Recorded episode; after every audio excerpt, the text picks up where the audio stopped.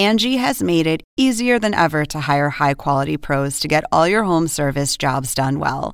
Just bring them your project online or with the Angie app, answer a few questions, and Angie will connect you with local pros who match your specific needs. Or book a service instantly at an upfront price. So join the millions of homeowners who use Angie to care for their homes and get your next home service job done well.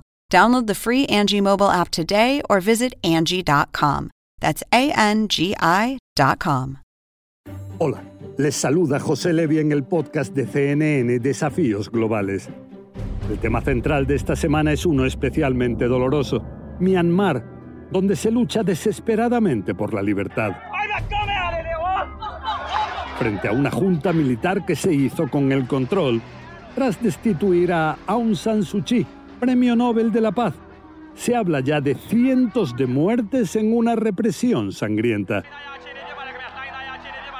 No puede dejar indiferente la imagen impresionante de la monja católica Anne Rose Nutuang, quien con un heroísmo admirable se arrodilló frente a los agentes armados y les imploró no disparar a los niños. Algo que llevó a que este miércoles el propio Papa Francisco dijera, yo también me arrodillo en las calles de Myanmar y llamó al cese de la violencia. Sento l'urgenza di evocare la drammatica situazione in Myanmar. Fue el primero de febrero cuando la junta militar encabezada por el general Min Aung Hlaing se hizo con el control del país. La excusa fue que las elecciones de noviembre, en las que venció claramente el partido de Aung San Suu Kyi, habían sido fraudulentas. Esto aunque no presentaran pruebas confiables. Aseguraban también que se mantendrán en el poder hasta que se realicen, decían, elecciones justas. De su parte, la Premio Nobel de la Paz se encuentra desde entonces arrestada, acusada de cuatro cargos que sus partidarios califican de totalmente infundados, desde haber recibido sobornos de dinero o oro, hasta tener telefonía móvil ilegal en su casa. Y así es que se deterioró la situación. Si bien en los primeros días posteriores al golpe prácticamente no hubo protestas populares, después comenzaron sobre todo manifestaciones pacíficas.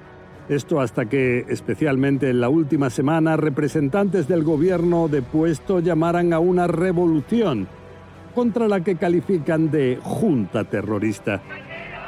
Según nos decía CNN, la alta comisionada de la ONU para los Derechos Humanos, la chilena Michelle Bachelet, ya sabían este miércoles de más de 200 muertes, sobre todo en los últimos días. Pero la cifra, según ella, puede ser mucho mayor, pues hay zonas que se encuentran herméticamente clausuradas, sin posibilidades de comunicación o a veces se trata de pequeñas aldeas donde no hay un acceso inmediato a la información. Y mientras tanto, testigos hablan de choques en lo que parecieran ser verdaderas zonas de guerra, con cadáveres tirados en las calles en medio de charcos de sangre y donde las Fuerzas Armadas dispararían a veces contra las partes más sensibles del cuerpo, o sea, con la intención de matar. Y no solo choques violentos, Bachelet habla de al menos 2.400 personas detenidas, de ellas cinco habrían perdido la vida y al menos en dos casos se sospecha que habrían sido torturadas hasta la muerte. También se teme que al haberse impuesto la ley marcial en distintas zonas, cortes militares puedan ser las que juzguen a los arrestados, incluso con la capacidad de imponerles la pena capital. Ahora, y si bien el jefe de la diplomacia estadounidense, Anthony Blinken, habla de que el ejército está matando a tiros a jóvenes, reprimiendo brutalmente a manifestantes, en la comunidad internacional aún no se ve que haya una reacción enérgica.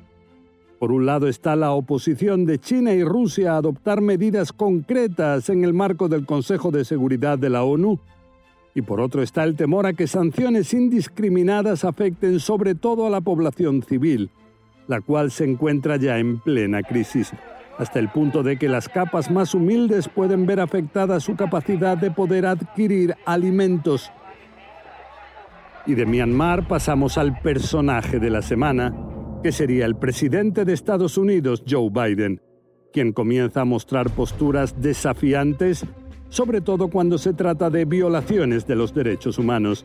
Esta semana incluso respondió afirmativamente a la pregunta de si el presidente de Rusia, Vladimir Putin, es un asesino.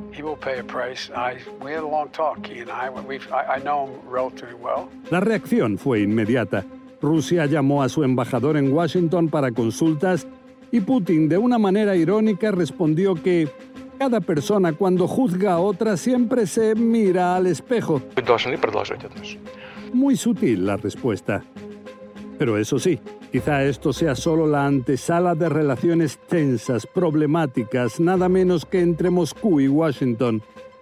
Biden también comenzó ese regreso al mundo que prometió al asumir la presidencia y envió a sus secretarios de Estado Anthony Blinken y de Defensa Lloyd Austin a Japón y Corea del Sur para rehacer alianzas, especialmente sobre el tema de China que es considerado por Blinken como el principal desafío del siglo XXI, y también para tratar la gran asignatura pendiente, la desnuclearización de Corea del Norte.